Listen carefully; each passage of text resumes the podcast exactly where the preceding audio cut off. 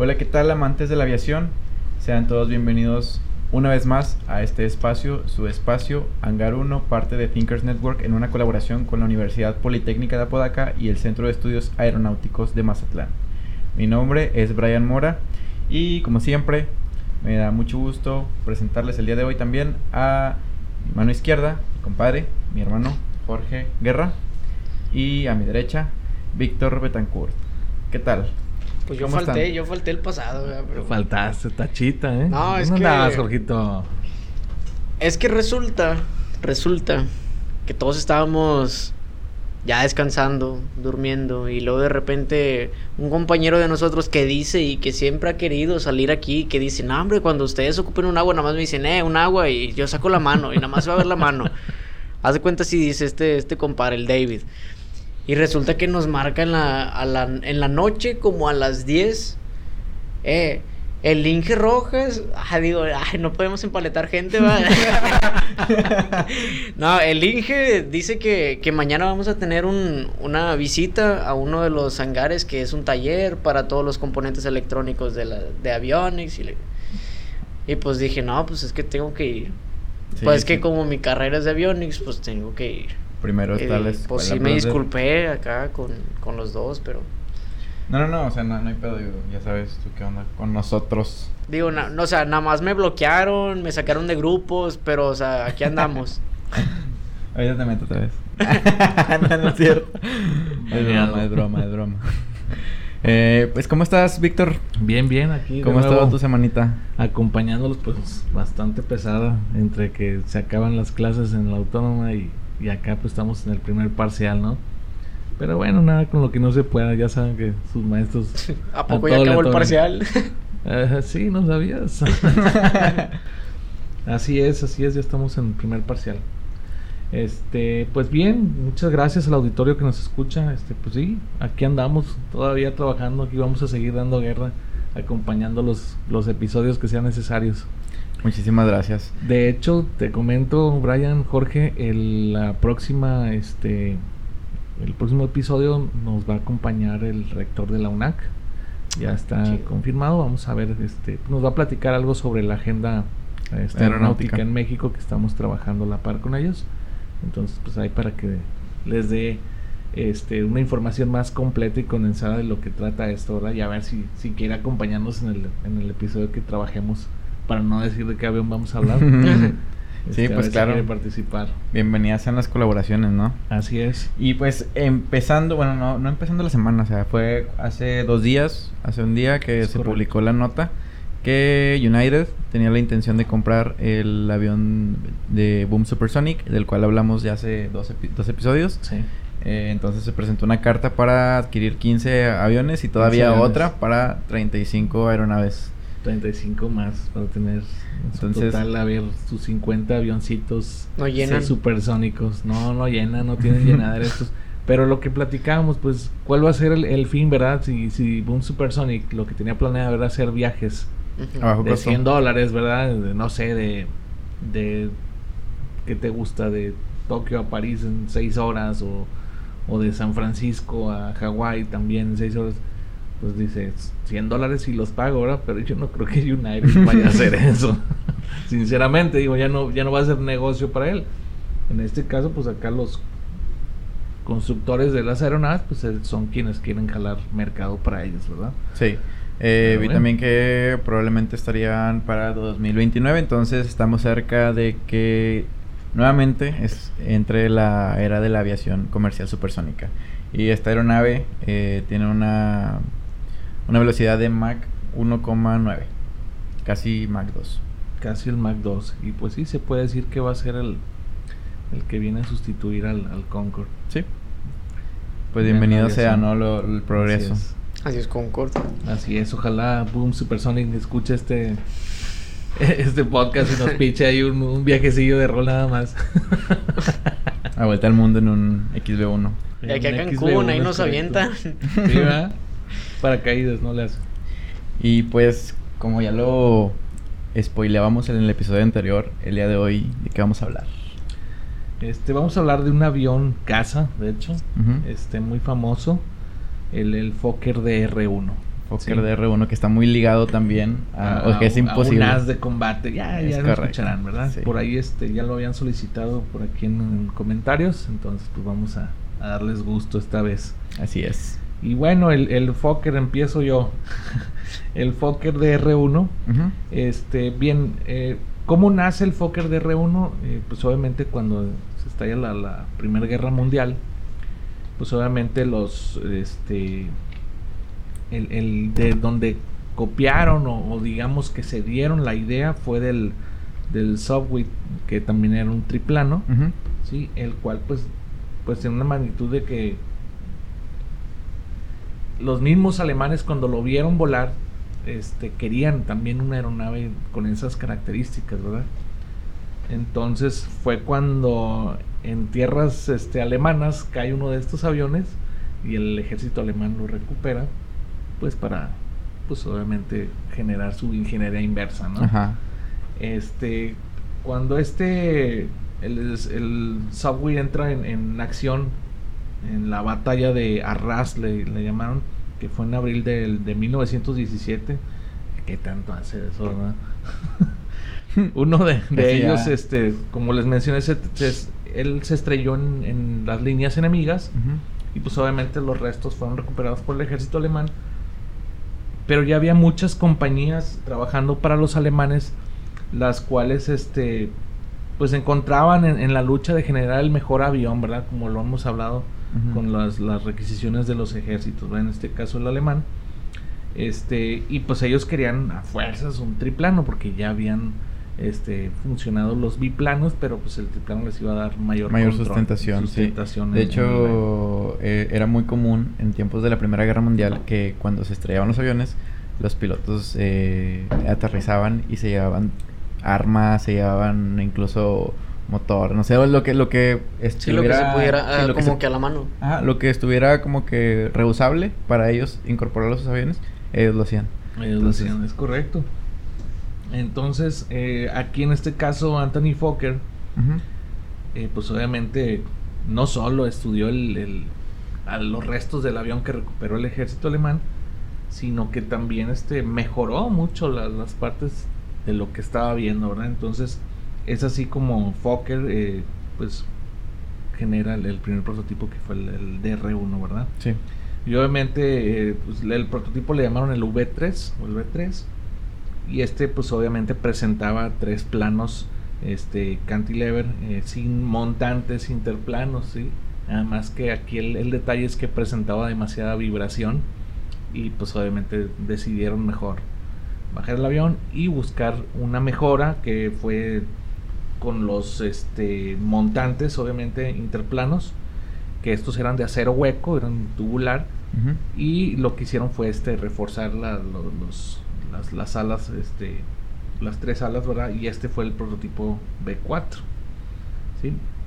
Obviamente esto ya fortaleció mucho la estructura de, las alas y pues ya, ya tenían, este, ahora sí que el avión perfecto en ese momento para poderlo probar y fue el teniente Voss, ¿sí? Voss V o doble S, quien, quien caló, ¿verdad? Quien probó estos aviones por más de 30 horas, mencionaban por ahí este, este teniente Voss era muy, muy este, famosillo en, el ejército porque tenía en su haber 40 48 victorias. Victorias. De hecho, estaba en, dentro del, del escuadrón del, del Balón Rojo. y, e incluso vos, eh, el, el, teniente vos que comentas, era quien aterrizó y que en una ocasión se llevó unas ametralladoras de, de una aeronave.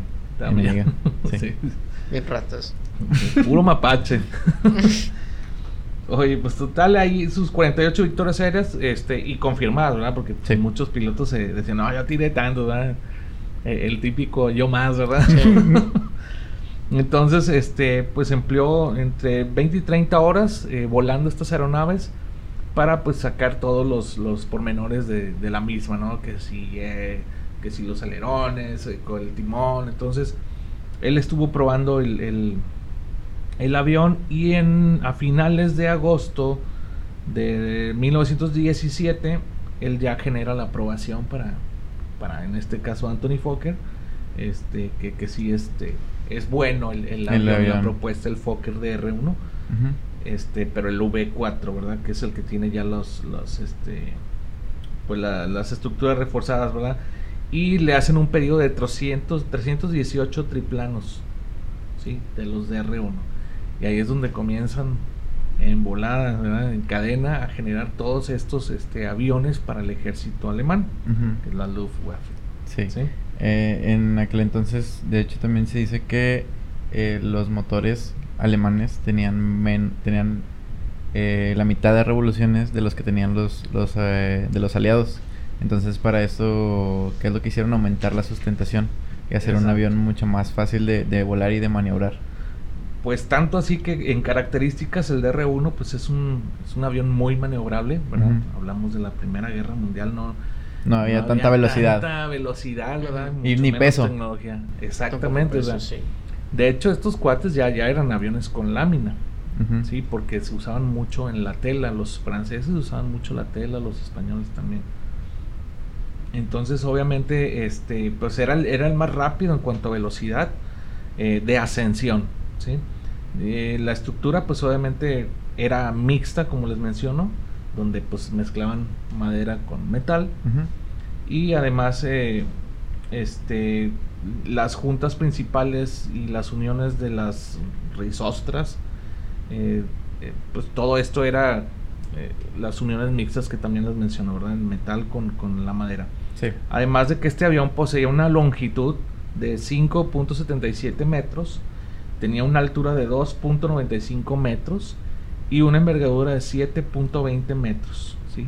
El peso era alrededor entre los 590 a, los 600 kilogramos. Sí. Y poseía un motor rotativo de 9 cilindros Over Russell UR2, ¿sí? que le permitía alcanzar la velocidad, por eso les mencionaba que fue el, más rápido en velocidad de ascensión, eh, a 185 kilómetros por hora ascendiendo hasta 3000 metros en 6 minutos. El, triplanito este. ¿eh? Y el techo de servicio era de, de 6095 metros, ¿verdad? De 6095 metros, es correcto, ¿verdad? Y pues todo esto en conjunto, pues transformabas la, el arma perfecta para los Luftwaffe, este, que era el DR-1, ¿verdad? Y además de que, de que Fokker fue quien diseñó el mecanismo de, de la sincronización de las ametralladoras, de las metralletas, es correcto. Esto ayudaba a que no volaran sus propias hélices. este, que era pues una barra, ¿no? Que tenía en cierta forma un, hueco, ¿verdad? Una, una, muesca que ayudaba a que cuando el, el, piloto accionara las metralletas, pues aunque esté accionado el gatillo, no iba a reventar el, el, martillo, simplemente hasta que pasara, hasta que pasara el, paso, ahora sí, este era el que iba a accionar, ¿verdad? Que era el que medía que no, no coincidiera el, paso de la bala con, con, la hélice, sino adiós. Sí, prácticamente era un, era un mecanismo, bueno, era mecánico, ¿no? De todo el movimiento, no había nada de, sensores ni nada. No, bueno, bueno. Era el tanteómetro, ¿no? Sí. También en parte eso lo usaban más que nada como estrategia para derribar a los aviones, ¿no? Que decían dispara en ráfagas, no todo completo, porque luego aparte de de que a lo mejor no alcanzabas, también gastabas muchas municiones, ¿no? Sí, sí, de hecho, eh, fue el. Lo vamos a ver más adelante. el, como que el ídolo del varón rojo. Eh, quien escribió unas reglas de combate y que decían de que tienes que disparar, eh, pero la distancia para disparar son como 50 metros. Sí, sí. Sí, sí, de hecho, bueno, ya lo mencionaste, este, bueno, había un, escuadrón muy famoso de estos aviones que le llamaban el, circo volante, ¿verdad? En donde la intención era dejarse ver por el enemigo. Aquí no era como que, ay, vamos a camuflajar, no, que nos vean, que sepan que, estamos y que, ya llegó el mero mero y adiós, ¿verdad? Entonces había aviones de muchos colores, ¿verdad? Así como unos que tienen como una, como ondula o, sí, una línea ondulada, ¿verdad? Sí, vi, los de.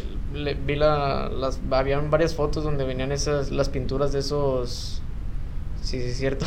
venían diferentes pinturas de esos, de esos aviones y eran. Venían. Aquí lo tengo, eran de que figuras geométricas, letras, rayas, rombos y luego. Creo que también venían animales, varios objetos. Y había uno que me daba un chorro de risa porque venía una bruja. sí, venía, una, bruja, venía una bruja y venía otro que se veía bien chido que traía un escudo. Pero la brujita así como la bruja en su escoba. Pero eh, en, ese momento como que les daban mucha libertad a los pilotos. Les daban ah, libertad porque la, los, las fuerzas aéreas de cualquier país no tenían en cierta manera, bueno, al menos de Alemania, ¿verdad? Porque Francia sí fue muy, este, bueno, la elegancia, ¿verdad? De ellos. Este, pues sí, sí tenían ese, eh, pues, beneficio de todos los aviones son de este color y llevan estas franjas y llevan los escudos. Y que solamente puedes pintar el tuyo, como en la película de Flyboys. pues ese todos eran del mismo color, pero lo que se diferenciaban pues era el como tu, tu icono. Su insignia, ¿verdad? Cada quien usaba una insignia. Este, y, y, acá en Alemania no, o sea, les, les, dieron esa libertad porque no, el ejército no tenía un color propio para pintarle a sus aviones. Entonces, pues no en vano el circo volador, ¿no? Sí, de hecho sí se le llamaba, ¿no? El circo. Sí, ¿Sí? eso yo creo. Sí, sí, y bueno, eso fue un, motivo que, pues tantos colores en los aviones lo, hicieron más conocido en el aire, ¿verdad? Y por sus adversarios como que, ay, ahí vienen estos, eh, los payasos. los payasos. y además de que, pues, estos payasos pues tenían en su haber cantidad de, de victorias o de aviones derribados, ¿verdad? Y pues obviamente ahí se le apodó este a este hombre que se llama Manfred von Richthofen como el varón rojo. El varón rojo, sí. Y ahora sí viene lo bueno. Vamos a hablar ahora sí sobre el varón rojo. Adelante, Brian. ¿Cómo, ¿Cómo era? ¿Manfred qué? Manfred von Richthofen. Que era lo que te comentaba ayer de que le mandó un audio a Jorge. Me mandó un audio Manfred von Richthofen, que no se me olvide. Y le digo, si lo mencionas enojado, si lo mencionas enojado y agitas tu mano y te pones un bigotito, vas a aparecer el Führer. Manfred von Richthofen. Nein. Nein, nein, nein. Bien. Eh, ¿Tenías algo que comentar? no, no, tú sigue. Si no, manos no, no acabamos luego. No acabamos. dale, dale. Bien, durante la Primera Guerra Mundial se perdieron millones de vidas y esto influía en el ánimo de los bandos y de los pueblos que lo respaldaban. Para ello, la búsqueda de una inspiración para el pueblo alemán se cruzó con las sobresalientes habilidades de un noble joven que más tarde terminaría convirtiéndose en lo que es posiblemente el as de combate más reconocido no solamente en Alemania, sino en todo el mundo. Esta es la historia de Manfred von Richthofen, o mejor conocido como el, el Rojo.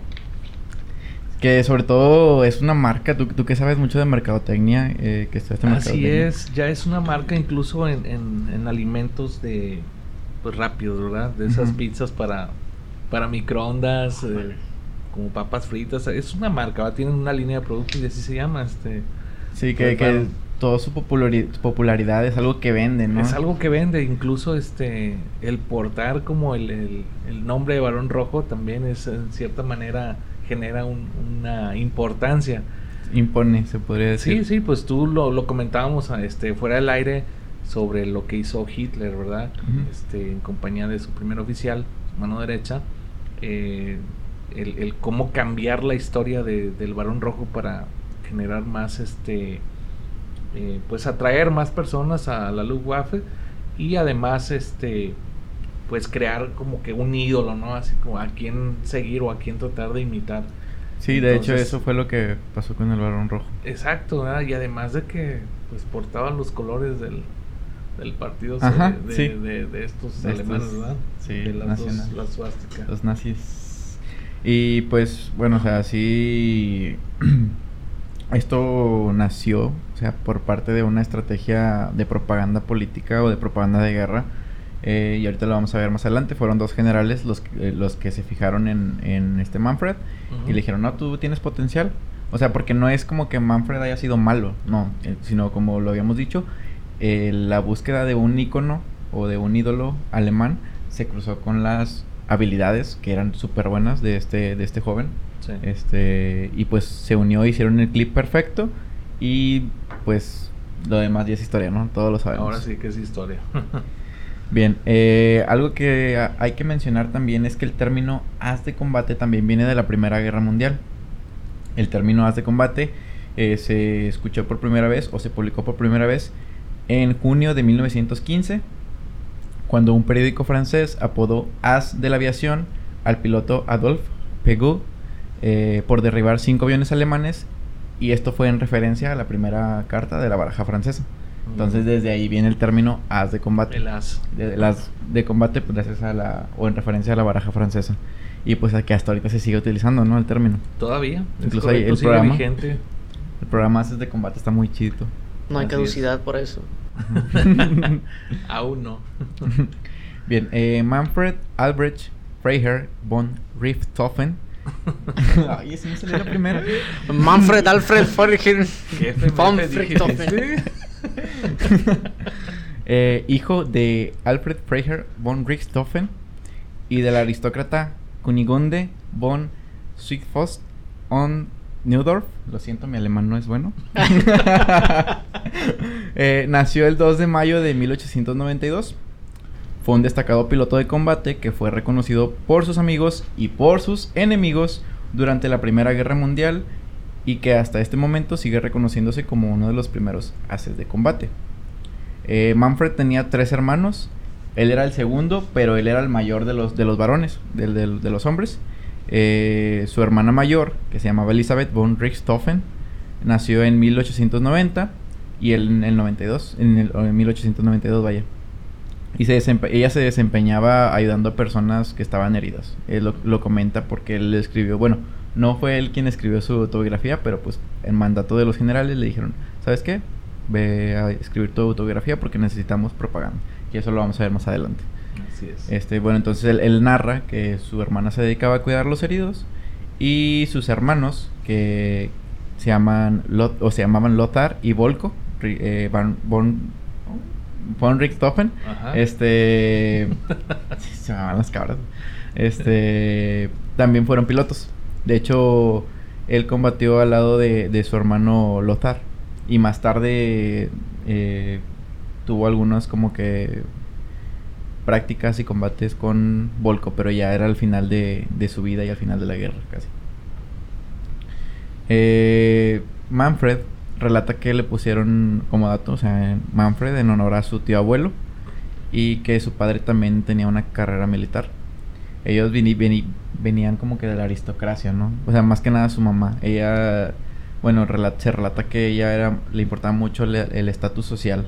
Sí. Y, y era de, dinero. Eh, ellos vivían en Claiborne, donde Manfred eh, recibía clases particulares más tarde eh, en la, escuela en Suidnica y luego ingresó como cadete en Wallstatt, donde estuvo de 1903 a 1909 y posteriormente en Lichfelde de 1909 a 1911.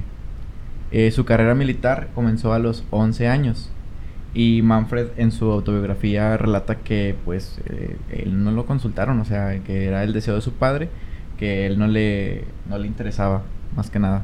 Pero eh, su, ah, era, era ambicioso, era, él, quería conseguir eh, logros. Entonces, pues fue como que se enlistó, o sea, como que se ajustó a lo que quería su padre y pues ni modo, ¿no? A darle gusto al jefe. Sí. El legado de, de la familia de su madre, eh, Manfred desarrolló un gusto por la caza y por la equitación y posteriormente se preparó para el cuerpo de cadetes y se incorporó a la caballería y fue destinado al regimiento de Ulanos número uno que él era un como que un observador, sino era como que el explorador en caballería. Sí. Ingresó al ejército en 1911 y sus primeros días de oficial llegaron en otoño de 1912, cuando alcanzó el rango de teniente. Gracias a esto, su padre le regaló una yegua eh, a causa de su ascenso y este le llamó Santusa. Eh, Manfred también destacaba en equitación e incluso llegó a ganar eh, premios como el Gran Premio del Kaiser en 1913, que era este lo había ganado con otro, otro caballo. Eh, su primer contacto con el enemigo se dio en agosto de 1914, para ser exacto el 21 y el 22, que para esta fecha ya había estallado la guerra, ¿no? Eh, donde tenía una misión de poder averiguar el tamaño de la fuerza enemiga establecida en el bosque de Virtón. Pero una emboscada de francotiradores eh, hizo que perdieran un caballo y que hirieran a un ulano eh, de los cuales estaba a cargo este Manfred. y luego después de, ser asignado a Verdún, él mismo se dijo a sí mismo, y lo voy a citar, este, si un espíritu tengo un espíritu tan inquieto, este, y Verdún me parece aburrido. Su excelencia, yo no he venido a la guerra para recoger queso y huevos, sino con un propósito distinto. Eso le dijo a su, a su superior. Y pues se le concedió el hecho de que le hicieron caso, por así decirlo.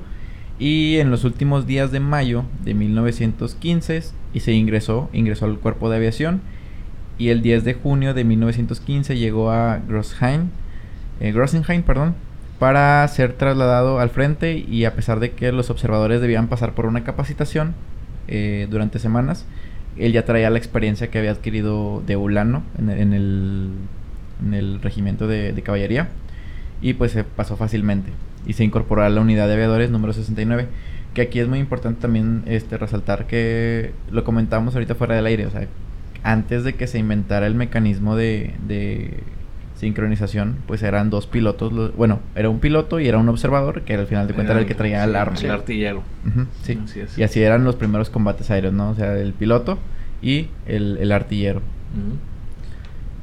Eh, Manfred ha contado que en ocasiones las balas han estado cerca de impactar con su cuerpo, ya sea que han penetrado su, su bufanda, su chaqueta, incluso que han pasado debajo de sus piernas, pero que lo comentábamos ahorita, su primera herida de combate viene, ocurre durante un bombardeo a los ingleses, eh, pues Manfred se lastimó un dedo intentando señalar un objetivo a su piloto, que era su amigo eh, George Summer, y que debido a esto Manfred estuvo ocho días en recuperación y no le permitieron volar. O sea, prácticamente se golpeó un dedo con la hélice del avión. no se lo voló. sí, no, imagínate, sí. Rayadora de queso. ahora. y de hecho él dice en su autobiografía, él narra, o sea, pasó antes de que le pasara lo de la cabeza. Él dice, pues yo al menos ya tengo heridas de guerra. al menos ya puedo decir que tengo heridas de guerra. Bien orgulloso el pelado. Así es. Eh, su primer combate aéreo vino el 1 de septiembre de 1915 cuando él y su piloto Schumer se hacían de un vuelo de rutina eh, y de pronto Manfred divisó un Farman inglés, un avión Farman inglés. Eh, hicieron algunas maniobras eh, acosándose entre sí, pero el avión inglés viró y rápidamente huyó. Ya después de esto, Manfred relata que tuvo como que un choque con, con su amigo, con este Schumer, y que él le decía de que no, pero es que tú no te posicionaste bien para poder dispararle. Eh, y más adelante vamos a ver que la personalidad de, de este Manfred es, es, no sé, siento yo que es engañosa porque en unas partes dicen una cosa, en otras partes dicen otra cosa, pero nos vamos a dar cuenta de que se ha, ah, se ha ido manipulando muchísimo, que era lo que este comentabas ahorita. Ah, gracias a, fines como que políticos y de guerra y todo eso. Y hubo una última, bueno, la que yo he sabido, este, biografía de, de este, del Barón Rojo salió apenas en el 2014. Y una película también, me dices que, te echaste la película y está palomera, ¿no? es como que, ah, típico Titanic, que le agregan una historia de amor. Digo, no está comprobado que este cuate... Sí, de hecho se, se, comenta que no ha habido, o sea, no tuvo jamás un interés por las mujeres porque pues el entorno en el que él creció pues fueron fue militar desde los 11 años. Sí, era sí, sí, era un, pues, un niño que creció con muchas reglas y, y solicitudes de, de, sus padres, ¿no? El, el, encajar con la sociedad por parte de la madre y el papá de una educación más estricta, ¿no? Sí. Puro traumado. Humanofóbico salió el gato. sea, ¿qué dirán nuestras nuevas generaciones de esos tratos? Ya sé. Eh, más tarde, durante la batalla de Champaña, Manfred volaba con otro piloto, porque pues ya tenía, había tenido como que choques con su amigo, que al final de cuentas no, dejó de ser su amigo porque más adelante él es quien le enseña a pilotear el Fokker, que el cual estábamos hablando, que voló el monoplano y el triplano también. Eh, el piloto se llamaba Osterot y era una aeronave más pequeña. Y posteriormente Manfred divisó un Farman, pero ahora un biplaza. Y Osterot voló cerca de, él, eh, con lo que Manfred descargó sus 100 rondas, o sea, tenía 100 balas, eh, contra la aeronave. Y después de esto, el Farman caía haciendo como que extrañas espirales. Y Manfred había obtenido su primer derribo, pero no sería conocido, no sería reconocido. Este, pues más adelante vamos a ver que tuvo otro derribo, pero que jamás se le, se le reconoció. se le reconoció, así es. Ya más, ya adelante, ya cuando él sabe que puede hacer y deshacer, dice, no, pues tengo 50 derribos, ¿qué más va si tengo 52? Yo me los voy a poner. Ya cuando él ya está posicionado, pero... Sí, es mm. como que el, mero mero de... Sí. De su este escuadrón, el Flying Era su trono y aparte de, de la Luftwaffe todavía, ¿verdad? Porque era, de hecho su escuadrón se llamaba Jasta. El Jasta, el Jasta. Pero todos le llamaban el Flying Circus por los colores. Por los colores. Y la brujita. oh, está curada esa brujita. está chistosa la bruja pintada, ¿no? Es, eso es eh, ya cuando tiene su escuadrón, ¿no? Su propio escuadrón. Sí, ya, ya, ya él tiene control sobre sus sus propios hombres. Y que incluso ahí estaba su hermano. También. Primo, ¿no? No, ahora es su hermano. Lothar. Este, el 1 de octubre de 1915 sucede un evento muy importante en la historia de, Manfred, ya que él conoce en persona a Oswald eh, que él eh, más tarde pues era como que su ídolo. Él tenía la, la cruz de eh, por y él, o sea, fue como que un una meta de Manfred, decir, yo quiero alcanzar la medalla de por le Mérite. Y este Oswald eh, Volke tenía ocho derribos y con ocho derribos consiguió la medalla, que era dada por los altos mandos de, de Alemania. Sí. Eh, entonces a Oswald lo conoce en un, en un tren, en el restaurante de un tren y Manfred busca entablar una conversación o una amistad con él. Y voy a citar lo que dice él en su biografía. Dice, hice lo posible para entablar una amistad y conocer a fondo a aquel hombre sencillo e inteligente, que tanto respeto me infundía. Jugábamos a las cartas a menudo, dábamos paseos y yo le acosaba a preguntas.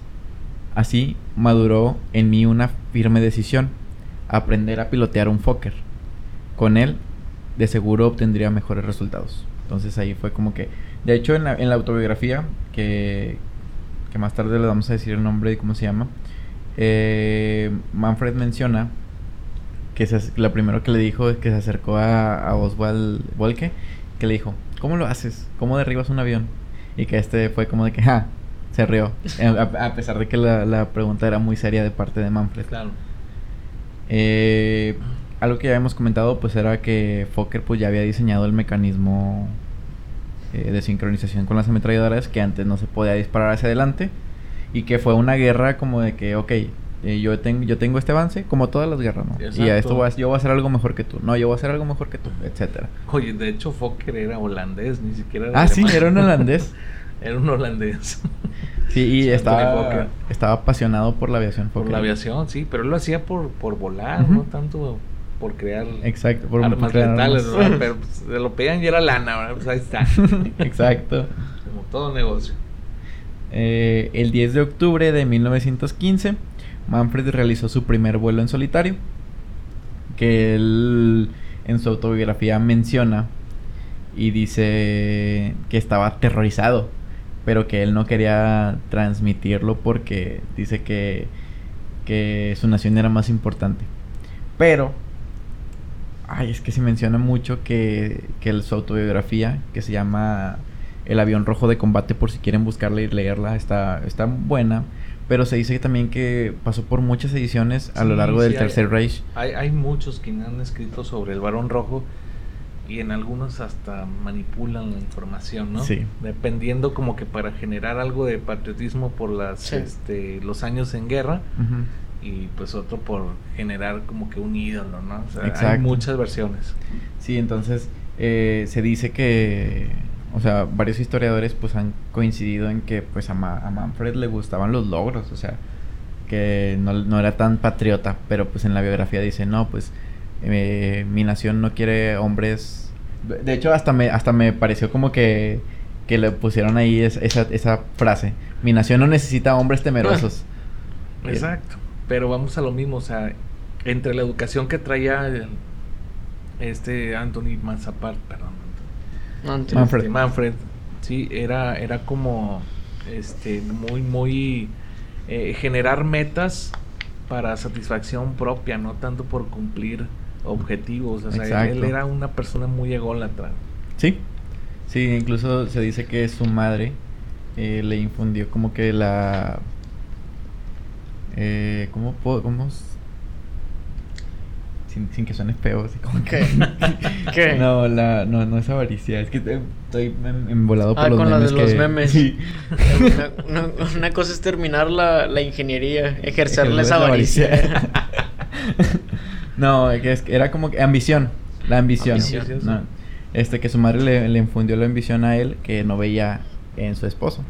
Entonces, eh, pues así creció Manfred, se propuso como que muchos logros y pues ahí es donde se targiversa todo, porque hay versiones en las que dicen que él era muy patriota, hay versiones en las que dicen que él era muy humanista, que le daba chance a los, a los pilotos enemigos de aterrizar y un aterrizado el, avión enemigo, pues ya los dejaba en paz.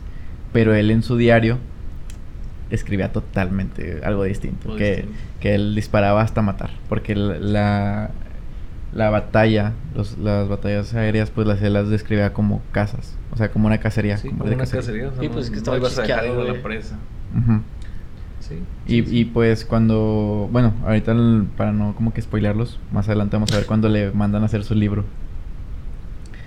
Eh, la Navidad de 1915 terminó su último examen como piloto y en marzo de 1916 se enlistó en la ala de bombarderos número 2. En abril de 1916, eh, su primer derribo, que tampoco fue oficial, fue un Newport francés.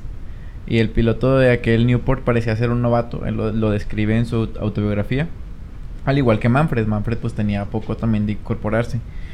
Sin embargo, su derribo tampoco sería oficial y solamente se emitió un comunicado como que diciendo, se derribaron tantos aviones enemigos, pero no se le acreditó a, a Manfred. A él.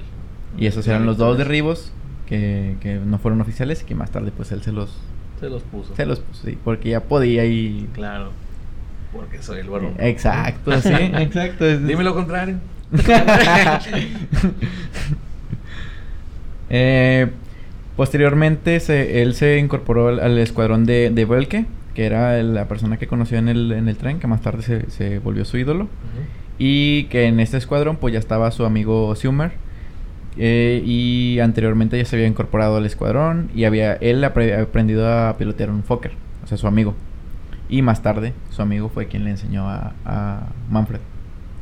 Y no fue hasta el 17 de septiembre de 1916 cuando ocurrió su primer derribo oficial, ahora sí y que durante las siguientes cuatro semanas, como dato, ya había tenido cinco derribos. sí, sí, era, era muy hábil este cuate en, en, la, en la, pues obviamente planeando o volando este avión, que muchos le decían la cometa voladora por la cantidad de, alas, ¿no? Pero sí, este, e, el cuate era muy, muy ávido en, en derribo de, aviones, o sea, y, la misma ambición de él, o sea, esto lo, lo hizo ser quien fue, ¿verdad? Así es. Eh, ocurriría algo muy trágico dentro de la vida de, Manfred, ya que todo esto que estaba logrando él se vio opacado por la muerte de su ídolo, de Oswald de Murió el 28 de octubre de 1916. Y más tarde, o sea, pues como que le fue fue como que cambiando también en algunas versiones. Eh, relatan que fue cambiando la personalidad de, Manfred porque se, se fue haciendo como que más despiadado. Según por el, balazo que, que, fue un rozón, ¿no? El, balazo en la cabeza. Que después de eso los mismos compañeros de su escuadrón empezaron a notar que él ya era más temerario y más este más sanguinario a la hora del combate, ¿no? Y, y, pues sí, o sea, pues es como hablaban los cuates estos de leyendas legendarias, ¿no? De cuál es el, el detonador de un asesino, o sea, siempre son golpes en la cabeza. Pues sí. ¿Sí o no? Entonces al, al Richthofen eh, pues lo describían como un militarista arrogante, ambicioso y este y ególatra, que era la otra palabra que te mencioné. Que, que, es totalmente todo lo contrario a lo que se muestra, por ejemplo, en la película. En las películas, exactamente. lo que, lo que estábamos comentando, ¿no? Que ayer que te dije, ¿dónde está la película? Y dijiste, ah, está en Prime. Pero sí, la película muestra algo totalmente distinto. Sí, no, pues como todo, ¿vale? Le deben de bajar dos rayitas. Incluso yo creo que está todo.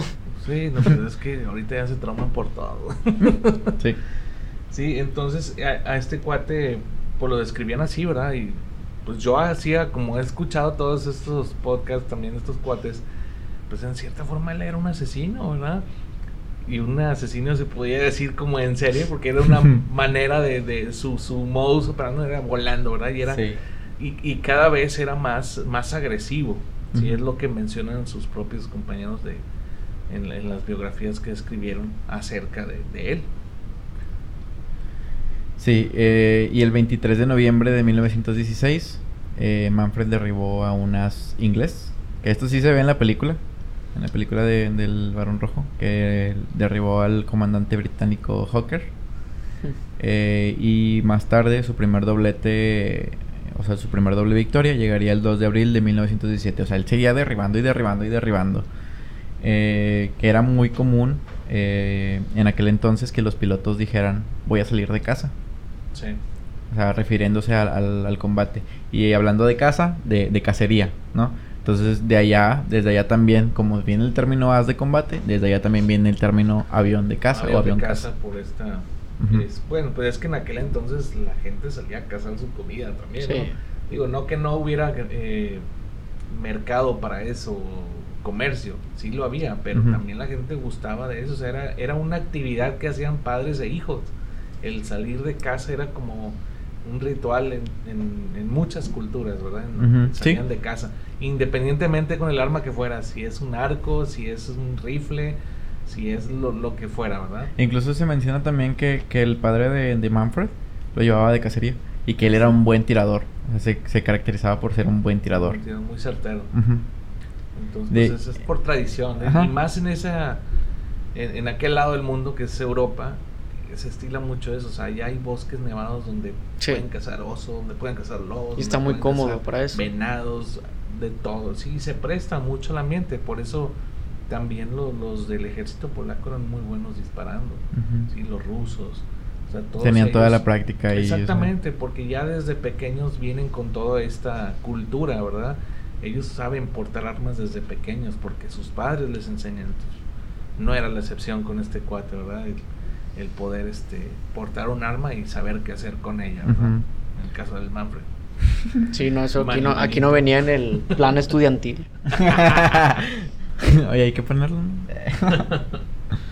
eh, bueno, eh, algo que te iba a comentar también era que él, él, era un buen tirador, o sea, se caracterizaba por ser un buen tirador. Y la biografía de él no nos dice tal cual cómo era su personalidad verdadera pero nos da como que ciertas pistas. Porque, por ejemplo, cuando hablamos de, de, su primer combate aéreo, que fue cuando el, el, el avión inglés huyó, él echó la culpa a su amigo. De que, no, pues es que tú no te posicionaste bien en el avión para poder tirarle yo. Pero, cuando ocurrió el combate con su primer derribo no oficial, él dice pues que él pues, lo derribó, vació su, su, su ametralladora. Entonces esas son las pistas que te, que te dan como que la verdadera personalidad que están escondidas dentro de la autobiografía ya después de tantas ediciones que se hicieron. Sí, le enjuagaron tanto las palabras de... Sí, bastante. Este, debido a, a, esto, pues se le, se le dio la medalla pour le mérite, que al final de cuentas ya la, la obtuvo, ya cuando tenía 16 victorias. Y, y cuando Oswald lo, la obtuvo, él tenía ocho victorias. Entonces él estaba desesperadísimo por. O sea, se, menciona que él estaba desesperadísimo por tener la medalla. Y que llegó un comunicado de, de los altos mandos. Y que él estaba de que ojalá y sea la medalla. Ojalá y sea el, como que la convocatoria de la medalla. Y no, que era el de. El, que le habían dado el cargo de estar al mando de, su escuadrón. su escuadrón. Ya fue dos días después cuando le dieron ahora sí la medalla. Y de hecho en las fotos este que el más famosas de él pues se le ve aquí la, la cruz, la, pues. por le mérite. Y más tarde pues también su hermano la obtendría.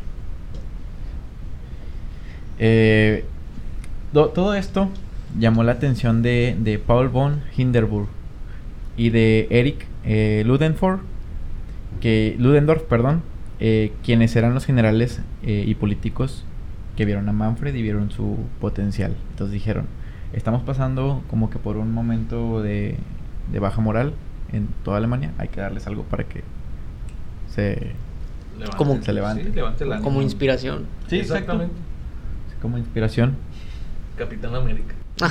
sí, ándale, exacto, es lo mismo. Ocupaban un icono para poder salir adelante. Qué, qué, buen ejemplo que mencionas ese Capitán América. O sea, es que es prácticamente. Y también era contra los nazis. Y también. No, acá en este caso era. Acá era los nazis. En este caso era de los nazis. Bueno, que todavía no existían en aquel entonces. Y era Alemania contra ah, los aliados. Y en el caso del Capitán América, pues es América contra acá los, los, los nazis, ahora sí. Ajá, ahora sí los nazis. Estoy, hubiera estado bien chido que, se, como que fueran en el mismo e, época, ¿no? Y se en el topón a ver quién, quién traía su... quién traía más galleta. Oye, dentro de la mercadotecnia, hablábamos de eso, Jorge.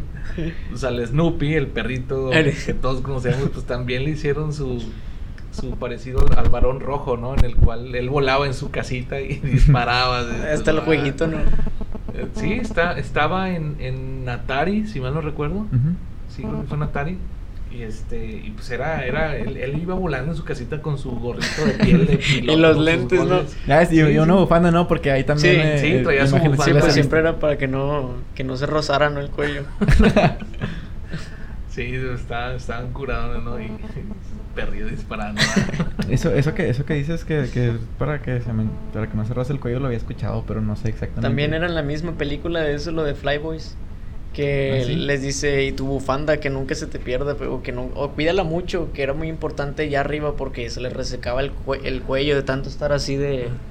Pues entre volteando y ah, la, el, la misma fuerza, sí, del, la misma aire, fuerza del aire. Imagínate estar todo así, todo el aire. Eran, eran hélices que pues todo reseco y estás volteando, pues como no se te va a resecar y todo. Ya. Sí, porque era, que lo había escuchado. Eso, sí, que le sí, yo me acordé que fue en la de Flyboys. Está muy chida esa película. está, buena, está, buena. está muy buena. Yo quería, que yo quería, que se quedara con la chava, pero. Ah, sí. se le agüitó. Chale. me agüité con eso. Pero muy buena movie, la verdad, recomendada. Así es. La recomendación de la semana, la semana pasada fue la cerveza, ¿no? Ah, ¿Cuál? La cerveza que no ah, tuviste. Sí. La Spitfire. Ah, pero sí, sí la vi. Buena, ¿eh? Y, y, bueno, o sea, estos dos generales, pues vieron. O sea, volviendo al tema, estos dos generales vieron el potencial de Manfred y dijeron: Oye, ¿sabes tú? Tú vas a ser como que la insignia. Ya, ya pues Oswald eh, pues está muerto. Eh, como que su legado te corresponde a ti.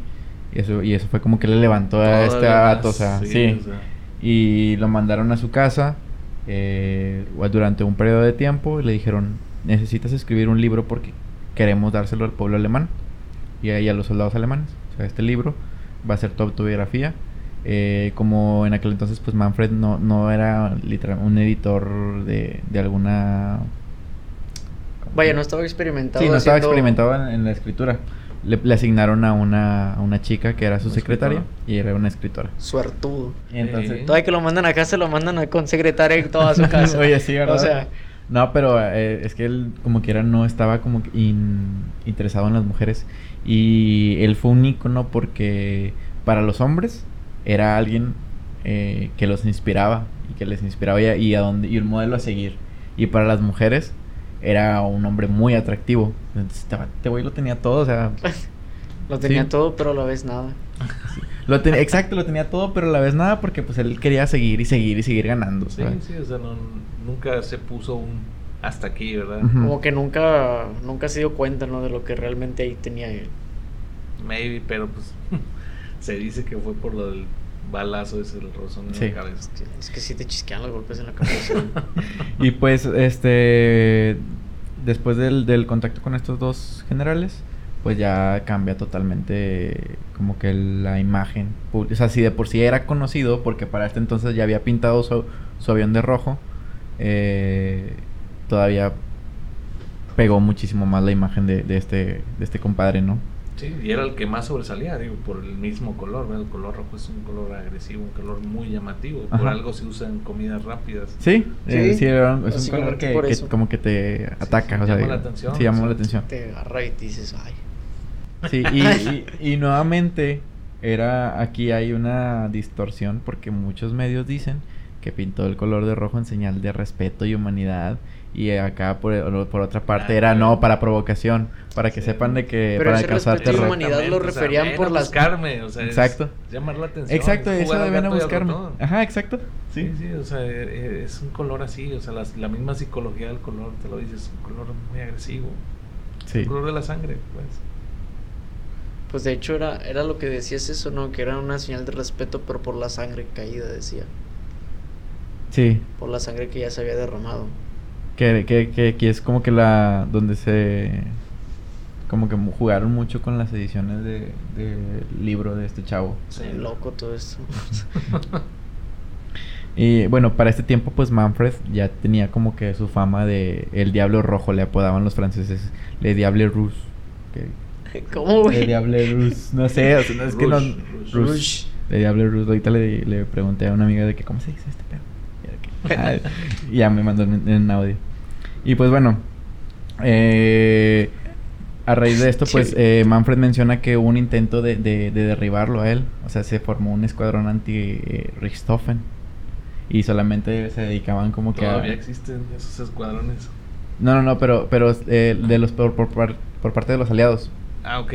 Que se dedicaban solamente, se iban, y venían un, avión, un avión rojo, se iban sobre él.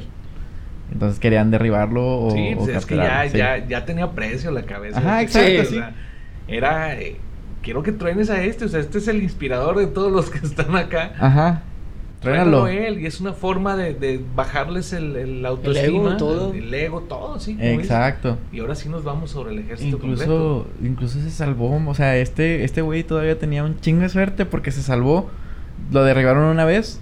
él menciona que, que pues el, el, motor le dieron como que en los tanques y estaba derramando combustible y él apagó el motor en... O sea, lo, lo hizo rápido, lo hizo a tiempo, lo menciona en su autobiografía y que eh, aterrizó y lo recogió un, un, mando de un ingeniero del escuadrón de ingenieros del, ejército alemán y que ya no sabía, o sea, como que él no sabía quién era en aquel entonces todavía. Y al ver la cruz, pues ya dice, tú me, tú, me pareces conocido, o sea, tú, creo que he escuchado hablar de ti. Porque el, el ingeniero le decía, oye, ¿y dónde está tu, dónde está el piloto? Porque él pensó que, que Manfred era de los tiradores. y entonces esto lo vio mal como que Manfred y ya como que se puso la, la crucecita. Él no traía como que ropa de gala porque lo invitaron a cenar y dijo de que perdón por, por no llegar eh, vestido para la ocasión, pero pues era lo que tenía, traía un chaleco y la crucecita de la de le Y ahí fue donde le dijeron, no, tú, tú sí me has conocido. Sí, se me hace que eres este vato del que todos hablan. Y pero, o sea, sí, se salvó. Sí se salvó de un derribo. Ahora, a este vato le pasó de todo, o sea, su dedo. El, dedo. Lo derribaron. Luego a un acá en la, en la cabeza, un rozón. en la cabeza. Oye, lo chisquearon, aterrizó porque como que sí perdió el conocimiento en vuelo, se dice, ¿verdad? Y todavía reacciona y aterriza el, el, el avión y se desmaya, ¿no? Dicen que fue así. Nay.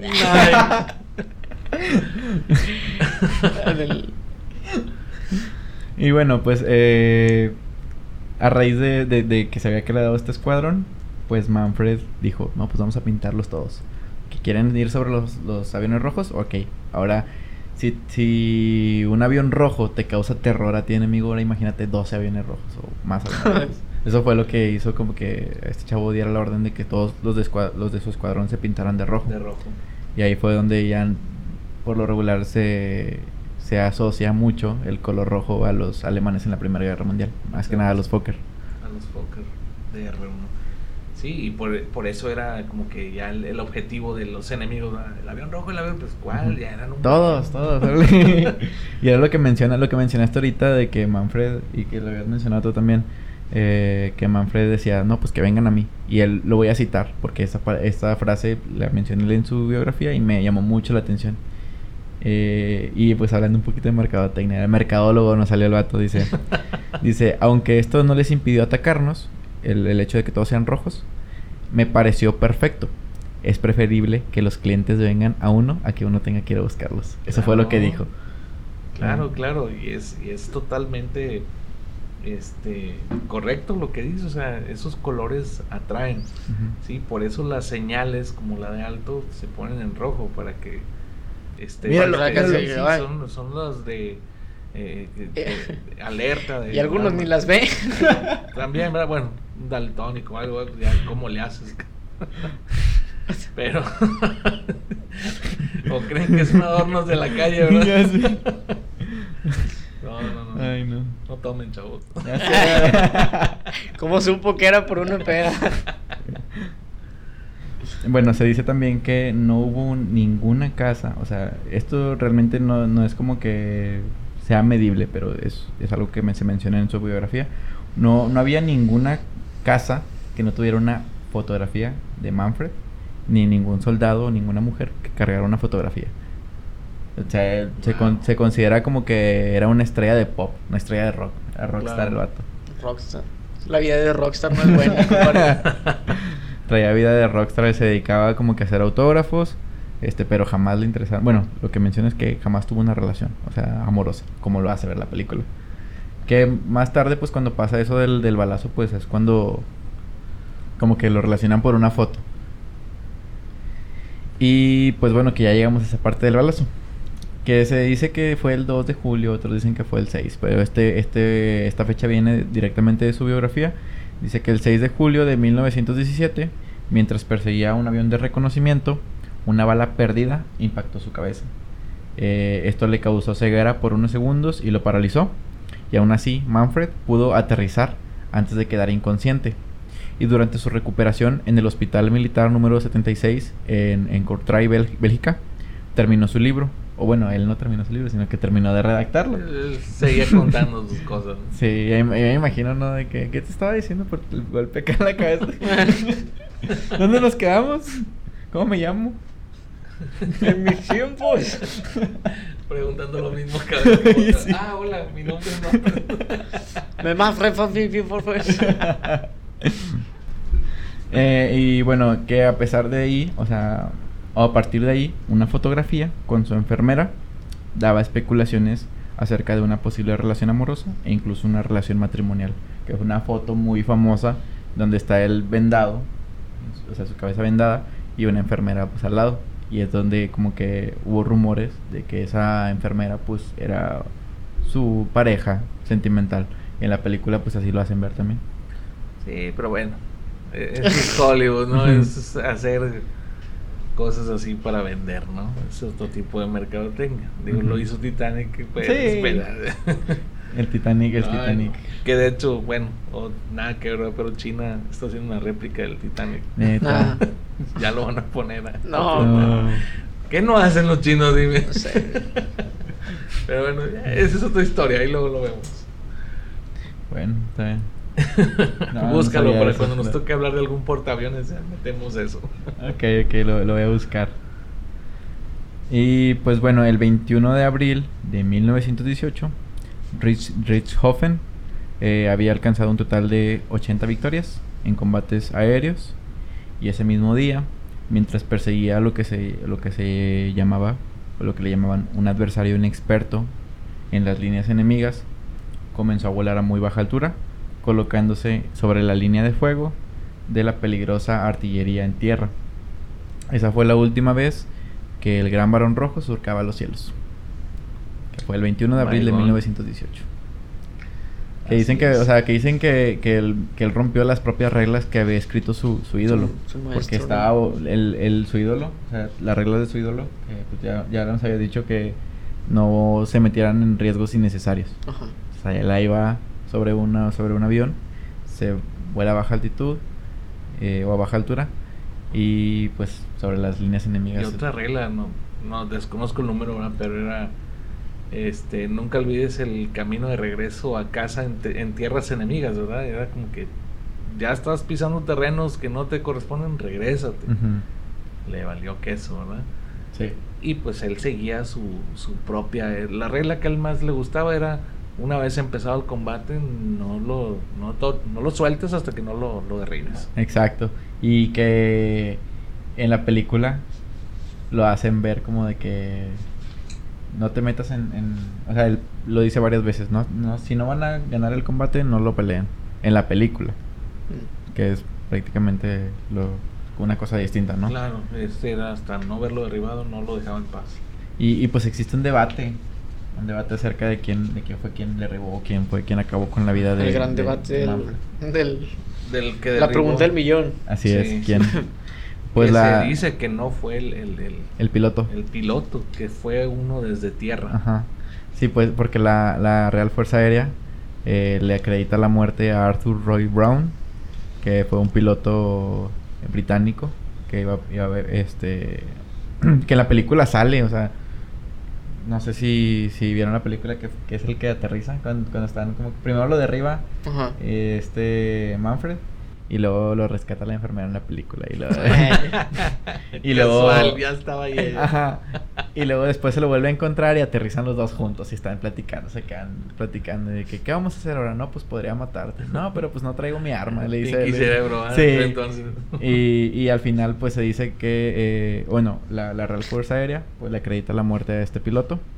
Pero historiadores y médicos e investigadores plantean eh, que la baja oficial vino desde un arma en tierra, que era lo que tú comentabas, que tienes el, el, el, arma, ¿no? Así es, es, es un fusil eh, que usó el ejército por muchos años. Este es el, Lee Infield. Este era un arma de servicio estándar del ejército durante la primera mitad del siglo XX. Esto obviamente desarrollado por los británicos y era alimentado por un cargador que tenía este 10 tiros, ¿verdad? Venían en dos filitas de 5 y metían el cargador por abajo, por donde está el, gatillo, ¿verdad? Y esta fue la principal arma del ejército británico y era un arma de, de, cerrojo, ¿verdad? Un rifle de cerrojo que le llaman. Este que se usó desde 1895 hasta 1956. Pues, estás hablando todavía tuvo un buen de años en servicio o sea, todavía pasó la Segunda Guerra Mundial y seguía en servicio ese rifle. De tan bueno que era, ¿verdad? Este disparaba cartuchos de calibre .303 desde el cargador de, 10 cartuchos y este se rellenaba utilizando peines de 5, ¿verdad? Que era como lo que le decía, eran filitas de 5 nada más y ya nomás salían en, horizontal para ah, descargarse en el, en el rifle, ¿verdad? Obviamente cada carga con el de cerrojo, donde abría el cerrojo, salía el, el, el, casquillo. El casquillo ya percutido y volvías, cuando cerrabas se cargaba uno nuevo. Eh, este, esta arma tuvo una producción total estimada, incluyendo de todas las variantes que hubo, de 17 millones de unidades. Hicieron armas a lo bestia. Así que fue, esta arma es la que correspondía al calibre que atravesó a Manfred, no al de las no de, artillería pesada, ¿verdad? Como mencionan. Claro que una metralleta de esos, pues sí le hubiera reventado el, pecho, o sea. Sí. Además por el ángulo, o sea, porque ya historiadores y, pues médicos que están como que en el área, eh, se han como que se encontraron algunos documentos que dicen que la bala pues entró por, por la axila derecha y salió por aquí por así lo mencionan el por pezón la tetilla izquierda. La tetilla izquierda. Así es. Entonces que le atravesó un corazón y de hecho su, su biografía termina con un texto del editor diciendo de que una bala atravesó su corazón. Ah, no fue la enfermera en la película. le rompió el corazón. Sí, así es y, y por eso te digo que de acuerdo a las especulaciones es este tipo de rifle quien lo derriba, ¿verdad? Que fue Snowy, lo platicábamos, este Evans. Este, William. William Snowy Evans, eh, su apodo era Snowy. Él es quien estaba armado con ese rifle y era bueno para disparar ese rifle también. O sea, era muy certero el cuate.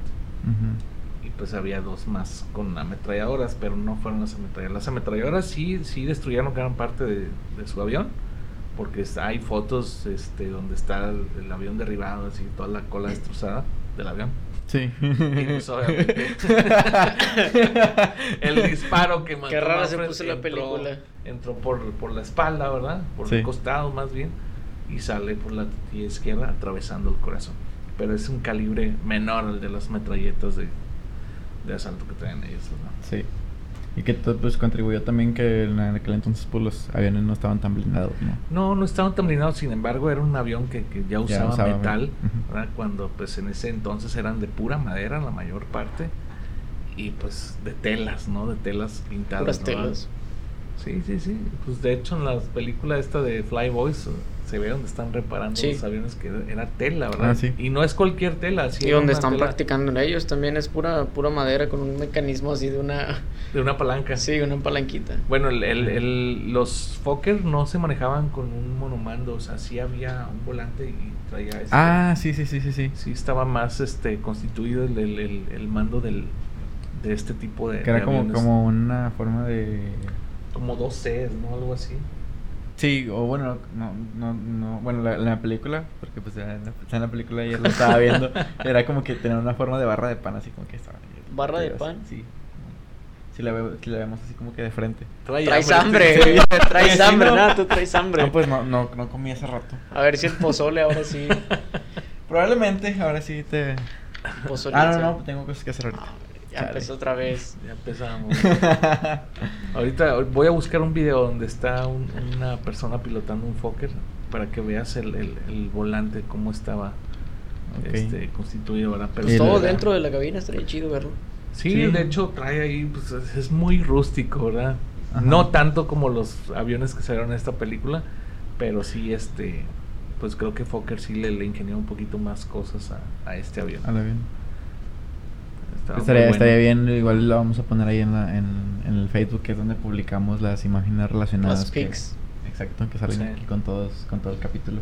Así es. Y, y pues bueno, o sea, después de esto, eh, hay un documental que menciona que eh, después de la muerte de, de, Manfred, el que se queda a cargo eh, del escuadrón es, es Goering que fue la mano derecha de Hitler. De Hitler.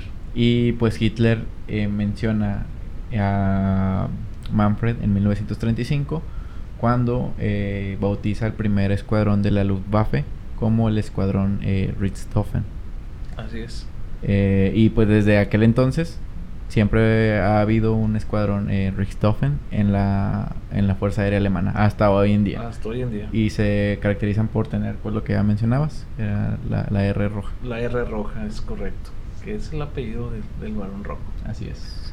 Y, hasta este entonces, eh, pues llega nuestro nuestro compadre Richthofen.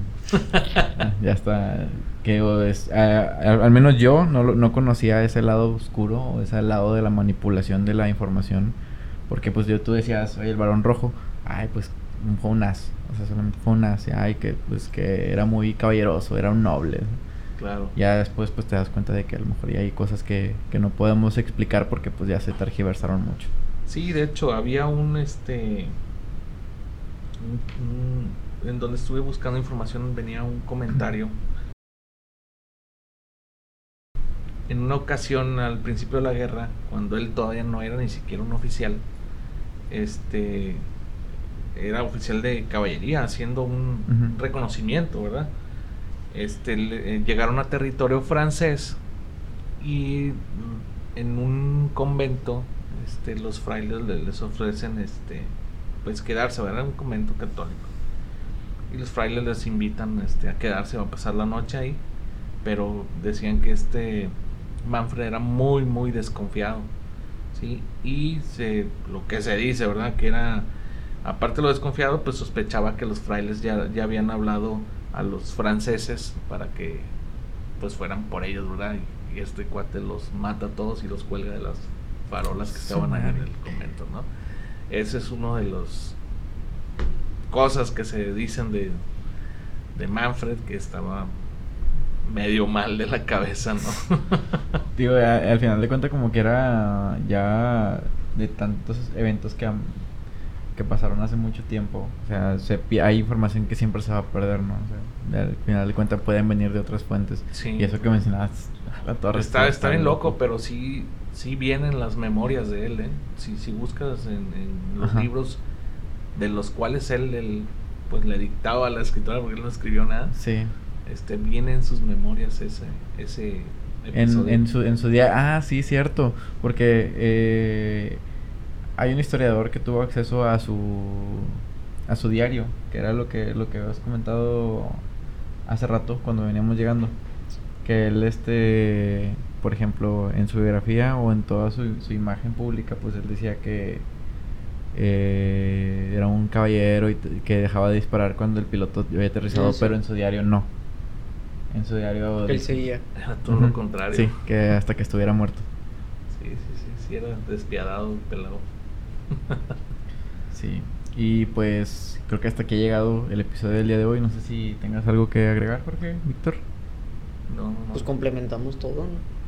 Quedamos todos bien, bien empachados. Sí, estuvo muy bueno, me pareció muy interesante este episodio a mí. Está bueno, está bueno, la verdad sí les recomiendo que, que se lean el, el, autobiografía de, de Richthofen. Trae muchas anécdotas muy, muy, muy padres. Sí, nada más eh, con mente abierta, porque sí, sí, han cambiado oh, muchas cosas. Cada reedición, pues se le cambian las, las palabras a, lo que se usa hoy en día. Pero, pues nada más acuérdense que el, este Manfred era pues despiadado, ¿verdad? Sí, nada más leanlo por la anécdota. Exactamente, que no se queden con, con, más dudas, pero bueno, prácticamente mencionamos lo más relevante de él. Sí. Este, digo, si hubiéramos hablado de todo el, libro, No, no acabamos, ¿verdad? Pero sí es una, una buena este, biografía, digo, dentro de lo que cabe.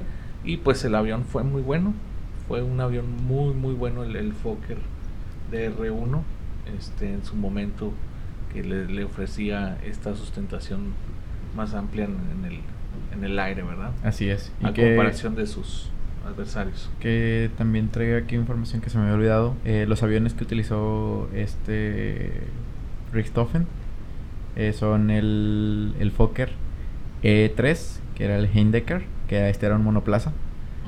Eh, digo, un monoplaza y un monoplano también, tenía una, una sola ala, que era de ala media.